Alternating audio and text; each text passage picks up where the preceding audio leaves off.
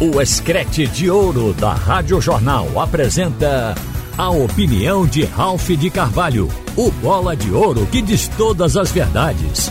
Ralph de Carvalho! Minha gente, esta é uma quinta-feira carregada de notícias.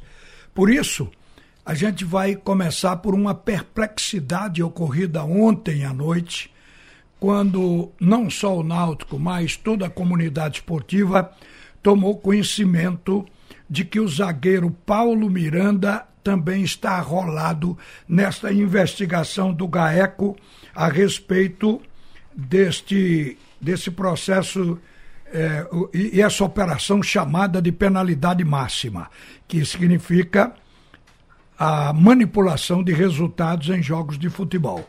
Bem, o, o presidente do clube, Diógenes Braga, ele determinou que qualquer coisa relativa a essa questão Paulo Miranda seja comentada, falada, informada através do vice-presidente jurídico, doutor Luiz Gaião. E eu conversei há cinco minutos atrás com o doutor Luiz Gaião para saber o andamento dessa questão do Paulo Miranda, porque já se está dando a notícia que Paulo Miranda está deixando o Clube Náutico Caparibe e ficou uma indagação no ar. O jogador pediu para sair ou o Náutico colocou para fora? Eu quero lhes dizer, com base na conversa com o doutor Luiz Gaião, de que nem uma coisa nem outra. O Náutico, segundo ele, está esperando o resultado da investigação, porque esse caso ele corre em segredo de justiça. O Náutico tem receio de se precipitar, colocar uma nota e posteriormente se tornar alvo até de uma indenização de qualquer coisa que possa ser colocada agora. Então, por uma questão de cautela e uma orientação absolutamente correta, o doutor Luiz Gaião disse que o jogador confirmou de que a documentação dele ela foi, foi requisitada justamente pelos investigadores e foi junto o celular onde vai ser feito um exame e, consequentemente, um interrogatório. E isso está marcado para segunda-feira. Ele me disse: Olha, eu me pronuncio depois que o jogador for questionado pelo GAECO, que é o Grupo de Atuação Especial de Repressão ao Crime Organizado.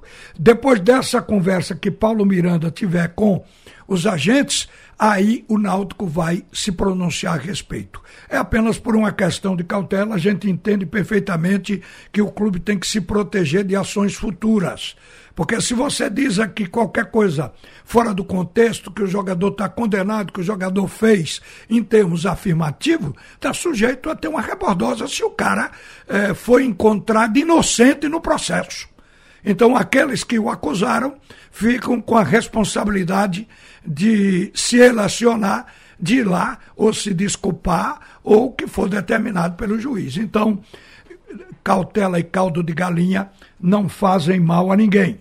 Este é o caso Paulo Miranda. Agora, o zagueiro Paulo Miranda, esse processo está vindo no tempo que ele não jogava no Náutico. Uma das razões porque o Náutico não tenha que entrar fundo na questão da investigação. O Náutico tem que saber o resultado dela para tomar uma atitude com o jogador. O jogador já atuou 14 partidas como titular é um bom zagueiro, carregado de experiência, mas teve essa infelicidade de aparecer nesta lista de suspeitos justamente dessa operação penalidade máxima. Não só ele, como também o Igor, o Igor Carius, que jogou ontem pelo esporte lá em Fortaleza. Olhe, eu quero aproveitar aqui, eu, eu vou falar do jogo por último, mas eu quero falar o que está no entorno, o que está envolvendo o jogo. Ontem, a gente estava na expectativa de ver a súmula do juiz. O juiz acabou o jogo antes do tempo previsto. E veja que coisa interessante. Por isso que eu digo, da agora por diante, o, o torcedor ele tem que se ligar nas interpretações, nas regras, nos regulamentos das competições. Senão ele vai ficar boiando. Por exemplo, o árbitro terminou ontem, logo depois do gol do esporte, do cruzamento de Juba e do gol contra do, do zagueiro David, David Ricardo. Ali o árbitro apitou encerramento, por quê? Porque ele está orientado quando houver confusão, do tipo de confusão generalizada, ele suspendeu o jogo. Não vai haver ameaça aos profissionais dentro de campo se ele apitar e todo mundo for para o vestiário. Então, é uma recomendação para o juiz. Mas aí vem uma questão importante. Se o árbitro tiver terminado o jogo antes dos 30 minutos por qualquer confusão, ele resolver que não tem segurança, apita, aí tem que se cumprir o que diz o regulamento geral das competições. O restante do jogo vai ter que ser jogado no dia seguinte. Mas se ele apitar encerramento do jogo depois dos 30, acabou. Se finir, aí não tem mais apelo. Então isso não era posto antes, hoje é. Outra coisa também que pode ser que não seja do conhecimento geral. Eu li a súmula do juiz, ele não diz quem deu origem à briga no estádio do Castelão ontem à noite, se a torcida do Ceará ou a do esporte. Acontece que a súmula ela é vista como matéria técnica do jogo. As imagens agora são consideradas no tribunal como matéria de prova então é pelas imagens que é feito o julgamento. E a Federação Pernambucana aqui já tomou conhecimento de que a informação pelas imagens é que a torcida do esporte deu causa à briga. Foi quem começou atirando cadeiras. Se isso se comprovar se isso for estabelecido na hora do julgamento com imagens, o esporte vai tomar outra cacetada. Porque vocês sabem que, em razão daquela confusão com o Vasco, o esporte pegou aí umas oito partidas, isso foi reduzido para seis jogos. Só que os seis jogos, três são de portões fechadas, fechados sem público e três jogos com crianças e mulheres. Então o time do esporte não vai faturar. Isso é o que a gente está vendo. Isso é um prejuízo muito grande, muito grande. Mas é como a gente está dizendo, a imagem é matéria de prova junto ao tribunal. Agora, gente, eu gostaria de conversar a respeito do jogo. Eu vi em campo o pior jogo do esporte nesta temporada e o melhor jogo do Ceará, dito pelos cearenses, nesta temporada. Resultou na vitória cearense por 2 a 1 um, o que não foi um placar elástico nem ruim. Diferença de apenas um gol. É como se o Ceará tivesse vencido por 1 a 0. Daria diferença de um gol da mesma maneira. Então, isso pode ser revertido, sim mas o esporte terá que jogar o futebol que vinha jogando, porque ontem o, o esporte jogou mal. Eh, no fim do jogo, justamente já na madrugada, a gente ficou revisando o jogo mentalmente. É aquele filme de quem viu, de quem captou pelos olhos. Então, o menos ruim no time do esporte foi Fabinho. Agora, teve muitos piores. O goleiro Renan, Jorginho, Sabino, Eduardo, com futebol muito abaixo de qualquer expectativa. Claro que isso vai prejudicar o conjunto. Eu acho que o esporte, até que não saiu de todo mal com esse resultado, pelo futebol tecnicamente de baixo nível que apresentou. E vocês sabem que não é o o que acontece regularmente. A gente vinha botando ficha que o esporte poderia até vencer o jogo se jogasse o que estava jogando, mas não jogou ontem. O time do Ceará teve estratégia tática no jogo. Por exemplo, isolar Wagner Love, Jorginho e Juba. Isso isolar é em grande parte do jogo, porque totalmente às vezes fica impossível para qualquer equipe, porque o Juba acabou com o cruzamento fazendo o gol, o Wagner Love teve oportunidade para fazer um gol. E o Jorginho foi anulado. O Jorginho jogou mal e ele próprio não estava realmente numa boa noite, porque ele não conseguia tabelar com o Wagner Love. Ao mesmo tempo que é o papel do meia articulador, ele não conseguia servir ao Edinho no primeiro tempo, como também parte do segundo tempo ao Labandeira. Passe curto, passe errado, a zaga e o meio-campo do Ceará acesos, jogadores atentos, cortavam, se antecipavam e o esporte teve grande dificuldade. E qual foi a estratégia tática? Esta foi técnica. A estratégia tática é que o Ceará meteu um gol logo cedo, surpreendeu, acho que até o próprio Ceará. Não, o ponteiro não tinha chegado a um minuto ainda quando o, o jogador Guilherme Castilho pegou aquela bola, foi falha dupla do esporte.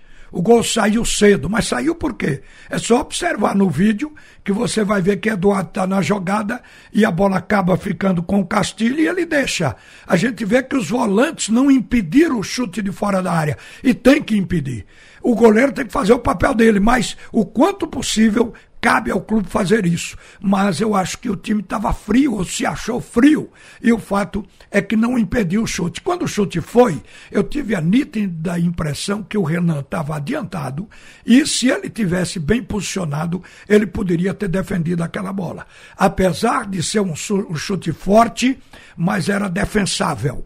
E eu acho que o goleiro errou naquilo ali. Ele não teve o trabalho esperado do, do, da parte dele. Agora, a gente viu coisas no jogo é, que queremos falar agora. Por exemplo, a bola. Estavam cobrando um pênalti de Wagner Love, do goleiro em Wagner Love. Naquela bola que Sabina escorreu para Wagner Love, o, Wag, o Wagner ganhou do David Ricardo, que era o camisa 4. Você nota no vídeo que o camisa 4 acompanha o Love, mas ficou para trás. O goleiro vendo que não tinha mais ninguém para obstacular, o gol era iminente, o goleiro sai em direção a Love. Só que Love chuta, toca por baixo, a bola vai em direção à linha de fundo e os dois se chocam. Por isso que não deu pênalti na interpretação atual, porque é, a bola não estava mais. Foi um choque tido como casual, não intencional, porque o goleiro vai para defender, não tem que sair da frente, e o Love vai para atacar na busca da bola. Só que a bola já tinha tocado para a linha de fundo. Então vamos tirar esse aí. Mas houve um pênalti a favor do esporte que a TV Jornal mostrou agora pela manhã. O, o, o, o, o vídeo foi apresentado de vários ângulos. E quando a câmera pega por trás, a gente vê o zagueiro tentando cortar a bola, mas ele pega pelas costas de Juba e atinge o pé esquerdo de Juba, ao invés de atingir a bola. Quer dizer, ele batendo por trás, ele teria que passar à frente de Juba para cortar a bola. Que a bola estava na frente de Juba e Juba de costas para o gol. Aí vem e ele bate ali. Ali o juiz comeu mosca. Na verdade, o árbitro Caio Max Augusto Vieira do Rio Grande do Norte não viu esse lance ou interpretou que não foi falta. Então o esporte pode reclamar exatamente dessa penalidade. Isto poderia dar até ao esporte o empate, ficar 2 a 2 porque o Ceará conseguiu. O time do Ceará fez o gol e recuou. O Ceará jogou estrategicamente. Quando o Ceará fez dois gols no primeiro tempo, quando virou para o segundo tempo, sabia que o esporte vinha para cima. Um time como o esporte, que tem o maior ataque no momento do Brasil. O time do esporte não ia se conformar num jogo atrás quando precisava empatar a partida. Então o Ceará se acautelou e jogou reativamente o segundo tempo, mas jogou bem, porque marcou e contra-atacou. Ao cabo e ao fim, o Ceará fez o jogo que o jogo precisava fazer, que o jogo pedia. Então o Ceará foi melhor do que o esporte. Agora, a gente vai ver aqui no segundo jogo se porque a diferença é pequena. É como, como é um jogo de 180 minutos, é como se o esporte estivesse perdendo de 2 a 1 um, o, o primeiro tempo, ele pode fazer um gol, 1 a 0 aqui na ilha, empatar e ir para os pênaltis, como pode fazer 2 a 0 e automaticamente fazer fazer a vitória direto e aí levantar o troféu, dar a volta olímpica, fazer o que quiser.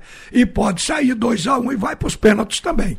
Então, o, o jogo está em aberto e eu continuo vendo possibilidade do esporte, porque na verdade o jogo de ontem não foi o jogo que o esporte vinha jogando. E isso acontece, talvez cansaço. Isso a gente não pode colocar de lado. O time do esporte está numa maratona muito grande. Pode ter havido uma fadiga naquele jogo ali.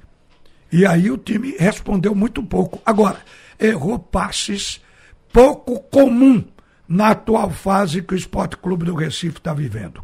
A gente fala mais daqui a pouco, mas só para concluir. É uma coisa que enche os olhos e a gente fica babando de ver. Um público de mais de 60 mil pessoas.